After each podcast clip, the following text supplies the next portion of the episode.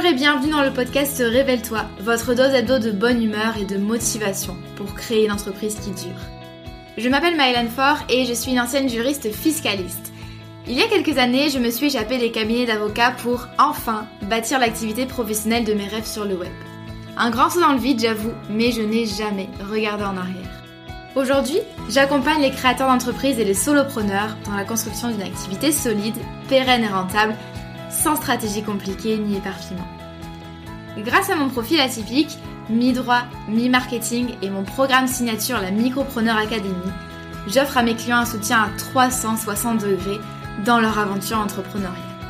Dans ce podcast, vous ne trouverez sûrement pas de recettes magiques ni de conseils bateaux, mais un vrai partage d'expérience et de connaissances, sans tabou ni paillettes. Chaque semaine, je vous parle de création et de développement d'entreprise, de business, de marketing et de la vraie vie des entrepreneurs et des freelances, toujours avec beaucoup de bienveillance. Si vous aimez ce podcast, n'hésitez pas à le partager autour de vous et à laisser 5 étoiles sur votre plateforme d'écoute préférée. Je vous souhaite une agréable écoute.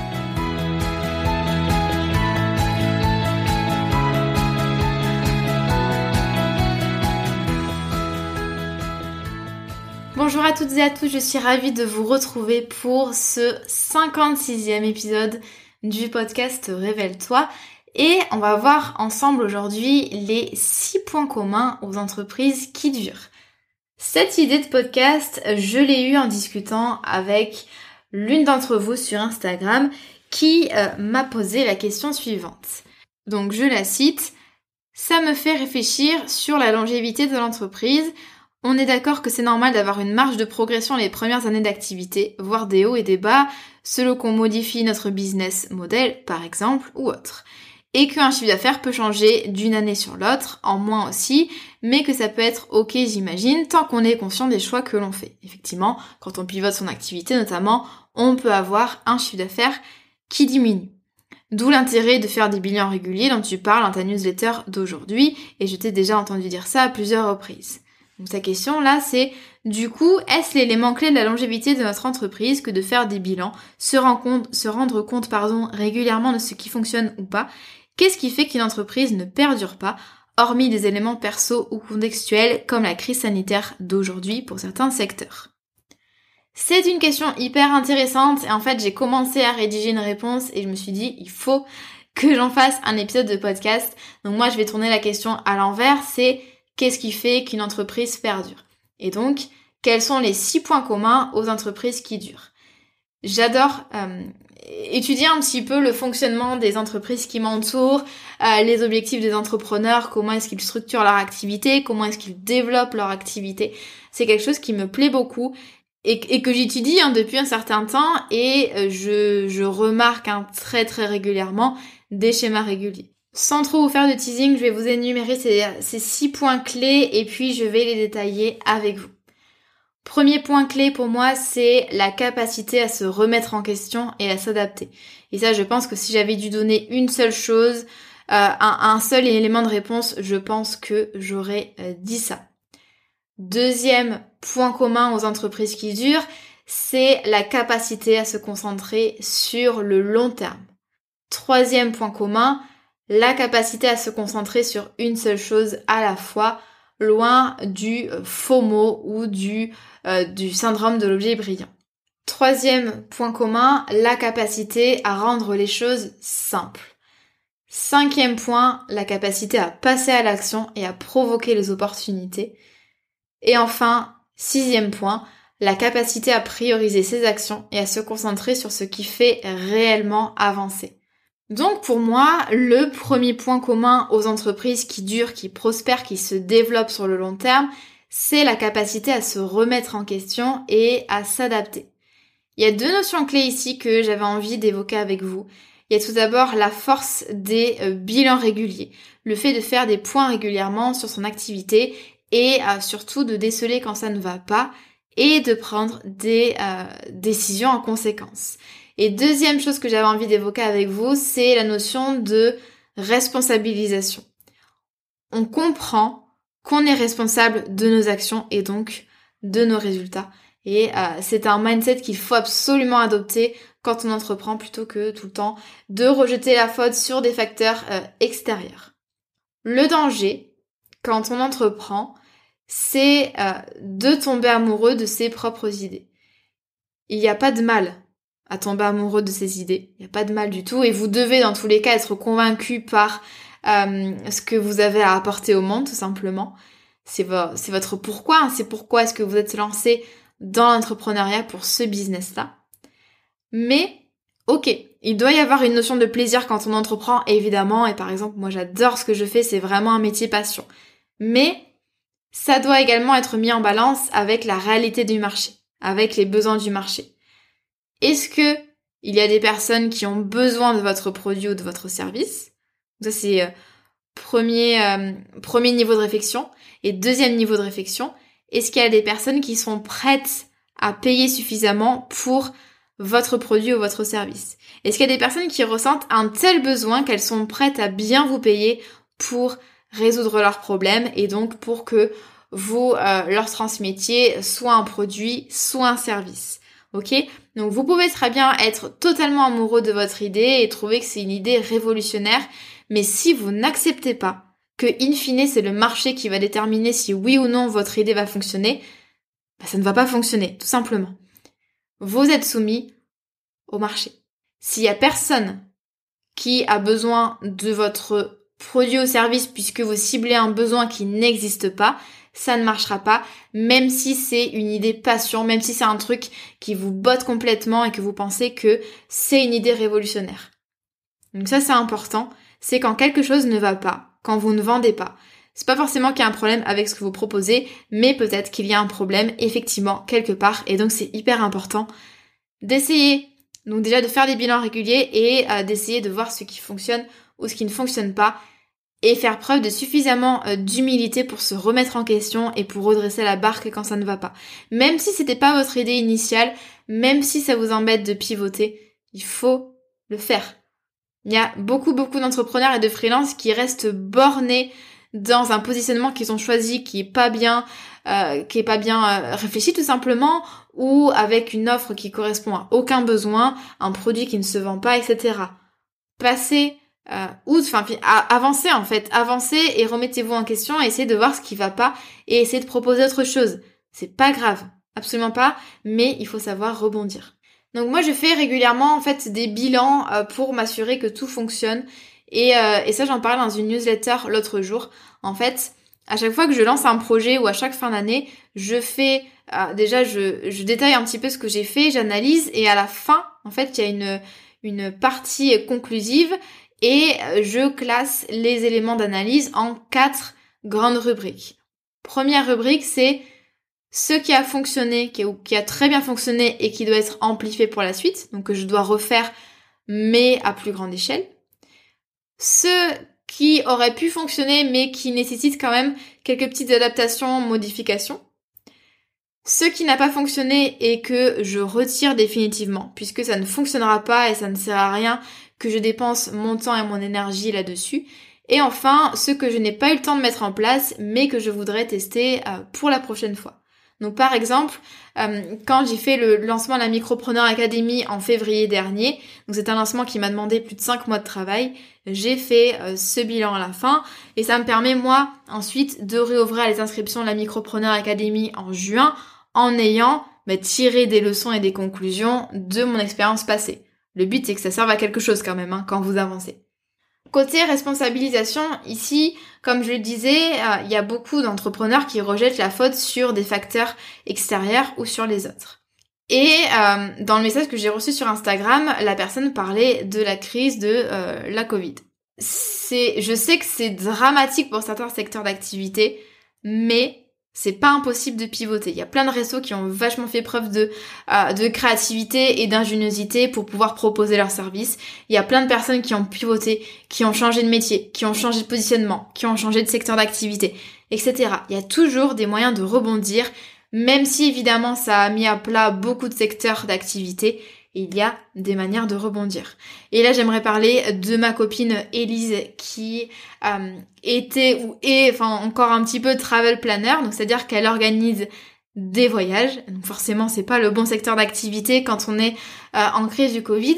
Et donc, au tout début du Covid, elle a commencé à créer une formation pour pouvoir, pour permettre en fait à ses apprenants de devenir à leur tour travel planner. Donc en fait, elle a condensé toute son expérience pour en faire une formation individualisée sous forme de, de séance à faire avec elle. Donc ça, c'est un excellent exemple de euh, personne qui a, pris les choses en main et qui s'est dit, ok, il y a le Covid, mais qu'est-ce que je peux faire pour faire pivoter mon activité? Et Elise maintenant, euh, ça marche très très bien sa formation, elle a des nouveaux apprenants tous les mois et elle a parfaitement su rebondir, elle a réussi à, à, créer une trésorerie pour son activité, elle a réussi à, à se rémunérer et c'est génial alors qu'elle, elle est dans le domaine du voyage quand même.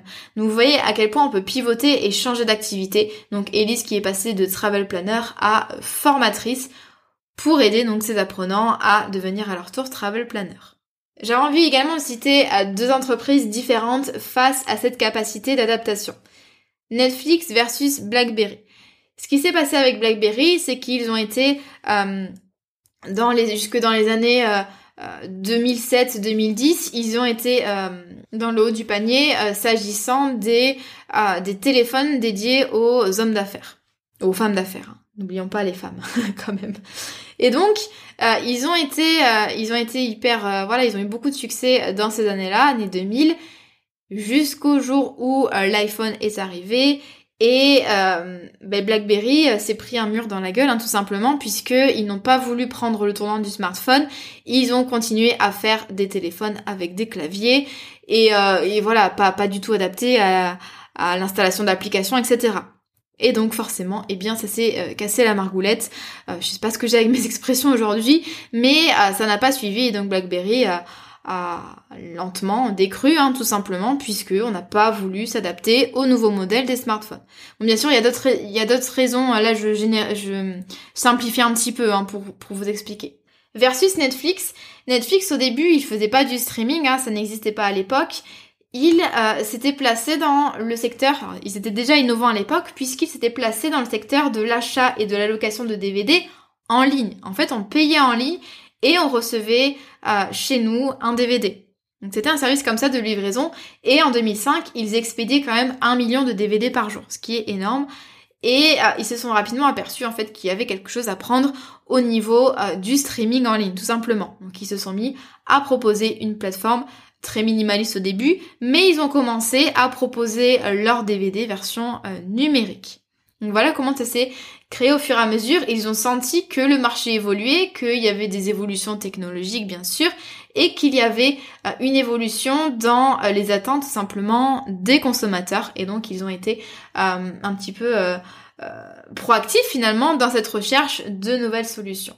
Deuxième point commun aux entreprises euh, qui euh, réussissent et qui perdurent, c'est la capacité à se concentrer euh, sur le long terme. Ici, ça fait aussi appel à la notion de vision dont on a parlé déjà dans l'épisode 52 du podcast. Le fait de connaître finalement la, enfin, de donner une ligne directrice à son activité. Donc ça permet de faciliter la prise de décision et de rester motivé. Donc là, l'idée ici, c'est que plutôt que d'aller chercher des stratégies de court terme, des axes pour faire entrer un peu d'argent, pour euh, gagner des abonnés, pour se faire connaître rapidement, eh bien, on va se concentrer euh, sur des objectifs moyen long terme, c'est-à-dire des objectifs qui sont plus ambitieux, qui nous permettent de développer plus de choses, de créer vraiment des choses avec une assise solide, mais euh, donc du coup qui nécessitent plus de temps pour avoir des résultats. Et donc on accepte en fait de euh, travailler pendant de longs mois sur un projet en étant vraiment focus, puis ensuite d'en récolter les fruits. Et vraiment, cette, cette euh, vision moyen-long terme, ça permet vraiment de prendre les bonnes décisions. C'est-à-dire que c'est des décisions qui sont pas dictées par le besoin là tout de suite de gagner de l'argent ou des abonnés ou la notoriété, mais plutôt de construire quelque chose de solide pour que dans le futur, eh bien, ça porte ses fruits. Donc par exemple, euh, l'anti-illustration, c'est le fait de multiplier euh, les promotions, de multiplier les offres, de tout le temps être dans la création de produits, d'offres, de contenus, euh, aller d'un réseau social à l'autre, enfin voilà, s'éparpiller parce qu'on a envie des résultats rapides et, voilà, on n'a pas de vision long terme, on n'a pas du coup, on n'a pas donné finalement de ligne directrice à notre entreprise. Et euh, j'avais envie d'énoncer, enfin de, parler avec vous de euh, la notion d'effet cumulé qui a été théorisée pardon, par Darren Hardy et qui est souvent euh, utilisée, je, la vois beaucoup dans les contenus de Romain Limois qui est un coach business. Et je, pense vraiment que tout entrepreneur ou freelance devrait se, se, se concentrer, enfin s'intéresser à cette notion de l'effet cumulé.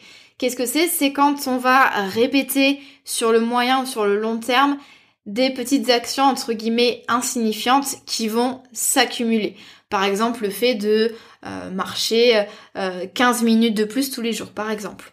Ça nous paraît pas énorme et ça nous apporte pas de euh, transformation vraiment là tout de suite sur le court terme. Par contre, sur le moyen ou sur le long terme, surtout sur le long terme, ça va apporter une transformation, un momentum, un effet momentum entre guillemets, c'est qu'en fait les petites actions qu'on pense insignifiantes vont avoir un impact sur notre vie sur le long terme. Par exemple, le fait de créer un ou deux posts LinkedIn par semaine, ça paraît peu, mais sur le long terme, eh bien vous allez vous construire euh, un réseau, vous allez développer une expertise, etc.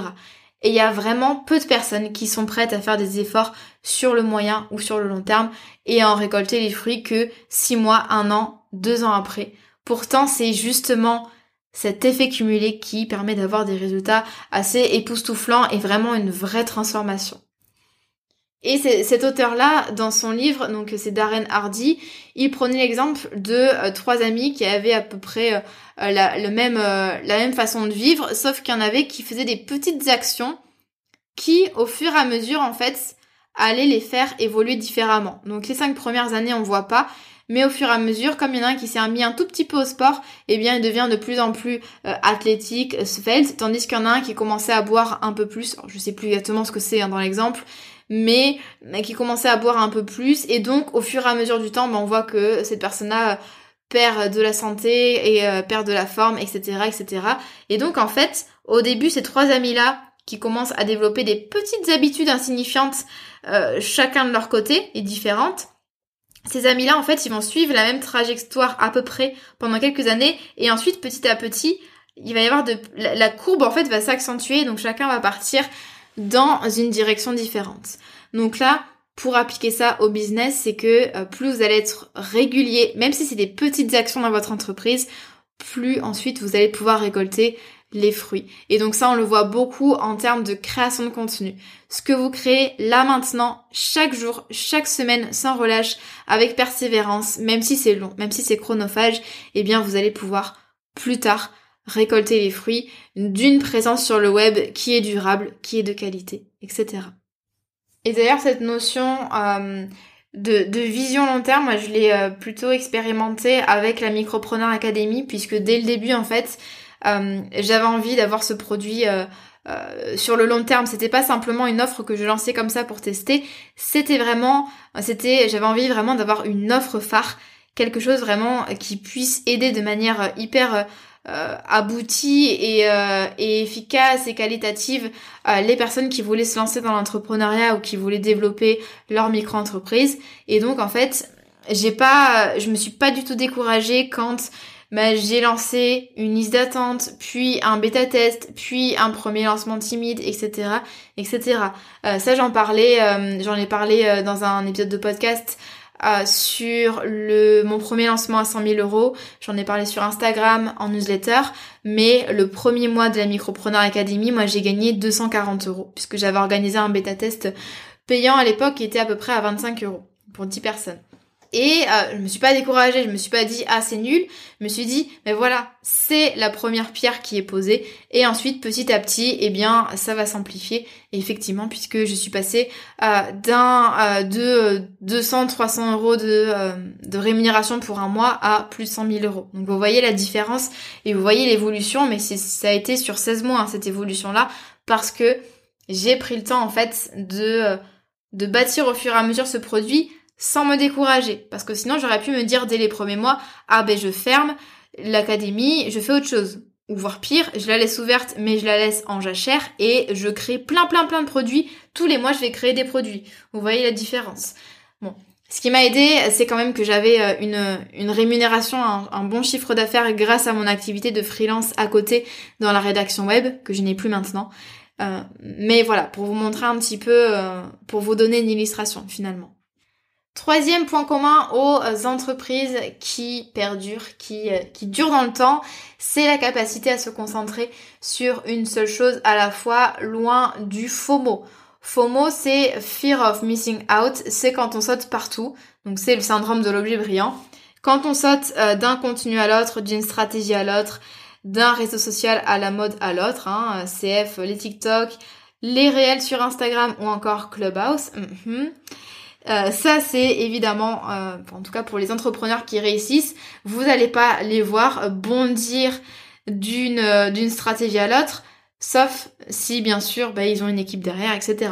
Mais euh, c'est quelque chose qui est partagé vraiment par les entrepreneurs qui réussissent, c'est ils ont un objectif et ils réussissent à vraiment atteindre cet objectif-là en faisant abstraction de tout le reste et en se concentrant vraiment à 100% sur cet objectif-là. Donc ça, je vais pas forcément y revenir beaucoup, hein. j'en ai parlé déjà euh, dans l'épisode 50 au sujet euh, de l'éparpillement. Mais moi, ce que j'aime bien faire, c'est des plans de 90 jours. C'est-à-dire que tous les 90 jours, je vais me fixer euh, un objectif phare et euh, un focus mois par mois, donc mois 1, mois 2, mois 3, et un plan d'action en fait qui va se dérouler sur 90 jours pour vraiment me faire atteindre cet objectif phare là. Donc ça c'est c'est important, ça me permet vraiment de, rester motivé, d'avoir quand même une vision euh, moyen terme et de toutes les semaines en fait je fais un point et je vois où j'en suis par rapport à cet objectif-là. Ça permet vraiment de rester concentré sur trois mois. C'est pas énorme trois mois, mais euh, on, sous-estime vraiment ce qu'on peut accomplir finalement euh, en quelques mois. J'ai beaucoup aimé, euh, je sais pas si vous êtes inscrit à sa newsletter, mais j'ai beaucoup aimé la manière dont Alexis Minchella du podcast Tribu Indé a raconté son son parcours en fait pour créer euh, le euh, livre Freelance l'aventure dont vous êtes le héros, donc qui est paru, euh, je sais plus, il me semble que c'était en janvier. c'est écrire un livre. Alors j'ai jamais écrit de livre, mais je sais à quel point, je, je, veux bien imaginer à quel point ça a dû être chronophage, énergivore et que ça a dû demander énormément de de rigueur, d'autodiscipline, de persévérance. Et il avait documenté ça tout au long de euh, bah de, de, son travail en fait pendant quelques mois euh, dans sa newsletter et j'ai trouvé ça euh, intéressant et, et c'est le, le, un très très bon exemple d'autodiscipline, d'organisation, de planification et de rigueur. Il racontait notamment les dernières phases de relecture, de correction, qui étaient, qui étaient très très longues et qui imposaient de revenir en fait sur des paragraphes qu'il avait déjà lus 4000 fois. Euh, et, et, il soulignait, il parlait d'ailleurs de Clubhouse dans une newsletter et il soulignait que voilà, quand on a des projets comme ça ambitieux sur le long terme, on n'a pas le temps de sauter d'une stratégie à l'autre et c'est pas une formule gagnante en fait pour pouvoir euh, avancer tout simplement dans son aventure entrepreneuriale. Il faut faire des choix, il faut faire preuve d'autodiscipline et bravo à lui puisque son euh, livre, son ouvrage Freelance l'aventure dont vous êtes le héros est un, excellent livre de, très bonne qualité et très très concret. Si ça vous intéresse et que vous avez envie un petit peu de vous documenter euh, sur votre euh, carrière de freelance. Quatrième point commun qu'ont les entreprises et les entrepreneurs qui réussissent, c'est la capacité à rendre les choses simples. Et là, je pense, j'en ai déjà fait un épisode de podcast, mais je pense que je vais en refaire un sur la simplicité. Le fait de délester son business du superflu pour gagner du temps, pour diminuer la charge mentale, pour être focus sur peu de choses et donc forcément pour être plus efficient. Euh, on voit, le, enfin la simplicité, on peut l'appliquer dans tous les aspects de votre entreprise, que ce soit au niveau des offres, vraiment épurer au maximum tant euh, vos offres, donc l'écosystème de votre entreprise, que votre grille tarifaire. Il y a peut-être des offres qui ne servent à rien, qui alourdissent votre discours commercial, qui sont pas forcément alignés avec votre positionnement, qui perdent vos prospects. Ça, je lui dis tout le temps. Hein. Un prospect qui est perdu, c'est un prospect qui n'a pas confiance, et donc c'est un prospect qui n'achète pas. Donc vous pouvez faire le ménage parmi vos offres. On n'a pas besoin de beaucoup d'offres hein, pour, pour vendre plus. Ça, j'en avais déjà fait un épisode de podcast. Mais par exemple, moi, j'ai une seule offre. Vous n'êtes pas obligé d'avoir une seule offre, mais il faut savoir que ça vous apporte énormément de, de clarté, de simplicité et de fluidité euh, dans l'exercice de votre activité. En tout cas, c'est comme ça que je le ressens. Vous pouvez simplifier également les choses dans votre organisation, dans vos process, dans les outils que vous mettez en place ou encore dans votre manière de communiquer. L'idée là, c'est qu'on se concentre vraiment sur ce qui fonctionne. On arrête de perdre du temps sur des choses qui ne servent à rien. Et euh, on, on, arrête en fait de se compliquer la vie avec des process compliqués, des tunnels de vente euh, hyper complexes, alors qu'au final, en fait, les choses simples, c'est des choses qui fonctionnent. Vraiment là, c'est le, fait de pouvoir rendre les choses simples, c'est vraiment une qualité parce que c'est vraiment pas facile. C'est très, c'est très facile hein, de faire des choses compliquées. de complexifier un petit peu tout ça, de rajouter des couches, c'est beaucoup plus dur d'en enlever et d'aller vraiment euh, au, au plus simple, tout simplement. Je pense que vous avez compris l'idée. Cinquième point commun aux entrepreneurs qui réussissent, c'est la capacité à passer l'action, à passer à l'action, pardon, et à provoquer les opportunités. Comme je le dis souvent, on ne construit pas un business sur du papier, on ne construit pas un business en regardant les vidéos. Je sais qu'il y a la peur de se lancer, la peur de l'échec, le syndrome de l'imposteur, etc. Mais si vous ressentez ces choses-là, c'est le moment de se faire aider notamment par un coach. Si vous avez besoin uniquement euh, d'un petit coup de pied aux fesses, d'un petit peu de motivation, d'un plan d'action guidé, dans ces cas-là, vous pouvez euh, prendre des formations. Donc, outre les coaching business, vous pouvez prendre des formations qui vont vous aider à passer à l'action, en tout cas quand elles sont bien conçues. Donc formation, également, si vous pouvez vous aider à d'un, euh, enfin vous faire accompagner par un business friend, c'est-à-dire une personne que vous allez désigner comme votre partenaire dans votre aventure entrepreneuriale et avec laquelle vous allez pouvoir échanger euh, toutes les semaines sur votre avancée. C'est quelque chose qui marche très bien. Et d'ailleurs, c'est quelque chose que j'ai mis en place dans la Micropreneur Academy. Il y a un programme que j'ouvre plusieurs fois par an pour pouvoir être mis en duo par mes soins euh, avec une personne qui a euh, les mêmes enjeux, euh, les mêmes objectifs que nous et ça permet vraiment de, de rester motivé sur le long terme, d'avoir quelqu'un à qui parler aussi, puisqu'on n'a pas toujours des proches pour nous aider. Et ce, ce programme-là est ouvert depuis juillet dans l'académie et ça marche très très bien. Il y a des membres qui, qui s'appellent tout le temps, qui veulent même se voir euh, dans, dans la vraie vie, on va dire, il y a des personnes qui ont collaboré ensemble sur des interviews, des lives, euh, des produits même. Enfin voilà, il y a plein, euh, il y a une très très belle synergie et c'est vraiment important en fait de d'accepter de se faire aider, de se faire accompagner pour pour avancer. Donc que ce soit de la formation, du coaching ou encore grâce à un business friend. Enfin, le, le, sixième point commun aux entrepreneurs qui, euh, aux entreprises qui perdurent, c'est la capacité à prioriser ses actions et à se concentrer sur ce qui fait réellement avancer. Donc là, d'où, comme je le disais tout à l'heure, la l'utilité des bilans réguliers, donc pour faire le point, pour voir ce qui a fonctionné ou non, et euh, vraiment de, réussir à, à, prioriser les choses dans son emploi du temps. Qu'est-ce qui là peut me rapporter de l'argent, peut me rapporter des clients, du chiffre d'affaires? Votre objectif en tant qu'entrepreneur ou freelance, ça reste de trouver des clients et d'augmenter votre chiffre d'affaires. Quoi qu'on en dise, la vocation d'une entreprise, c'est de générer du chiffre d'affaires et euh, surtout du bénéfice. Il hein. faut que ce soit quand même, euh, faut que la balance soit excédentaire. Donc là, l'idée, c'est vraiment de se demander, aujourd'hui, là actuellement, qu'est-ce qui me rapporte de l'argent? Est-ce que c'est le fait de euh, refaire 20 fois ma bannière YouTube ou alors est-ce que c'est le fait de créer une nouvelle vidéo? Est-ce que c'est le fait d'aller espionner les concurrents toute la journée ou est-ce que c'est l'effet d'aller démarcher 10 euh, ou 20 nouvelles personnes aujourd'hui, par exemple? C'est compliqué hein, de prioriser euh, ces tâches, mais avec justement des bilans réguliers, une analyse régulière, on arrive peu à peu en fait à, à y voir plus clair. Si vous avez besoin de vous aider dans cette démarche, il y a ce qu'on appelle la matrice d'Eisenhower, ça j'en ai euh, déjà parlé dans des podcasts. Cette matrice-là, en fait, vous permet euh, de manière assez claire et pédagogique, euh, vous permet de classer les tâches que vous effectuez selon leur degré d'une part d'urgence et d'autre part d'importance.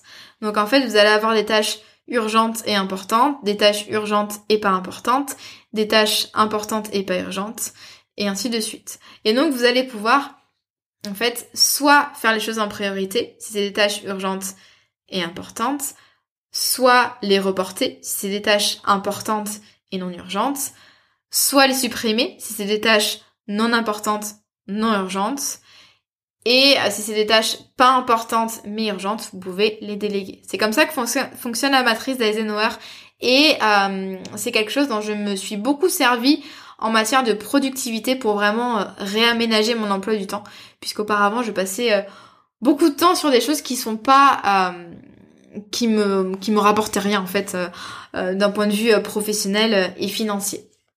À noter que ça c'est euh, important si vous déléguez.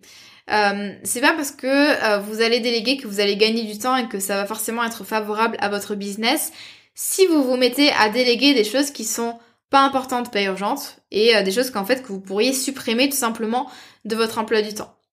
Parce qu'il y a plein d'entrepreneurs qui se sentent débordés, mais au lieu de faire du tri d'abord dans leurs tâches, ils vont considérer, en fait, ils vont chercher à déléguer les tâches qu'ils veulent plus faire alors que finalement elles sont pas, il euh, n'y a pas de d'intérêt à les continuer à les faire perdurer. Donc là le problème c'est que vous perdez euh, du temps euh, et de l'énergie à transmettre des process à une personne extérieure, etc. Donc faites attention quand vous déléguez, essayez de déléguer des choses qui sont vitales pour votre business, que quelqu'un d'autre peut faire, mais qui sont vitales pour votre business.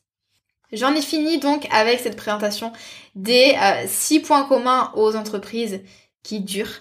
Euh, aux entreprises qui arrivent à se développer dans le temps. J'aurais pu en citer d'autres, comme par exemple euh, la capacité, euh, enfin en tout cas faire preuve d'engagement, respecter ses engagements, respecter les autres, ça c'est important.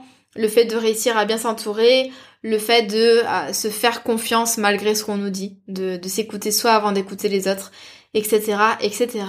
Mais je pense que là vous avez déjà pas mal de choses sur lesquelles réfléchir. J'espère que cet épisode vous a plu. N'hésitez pas si vous avez envie de, de me faire un petit retour sur Instagram. Euh, je suis active tous les jours et je serai hyper contente d'avoir euh, un retour, un avis de votre part.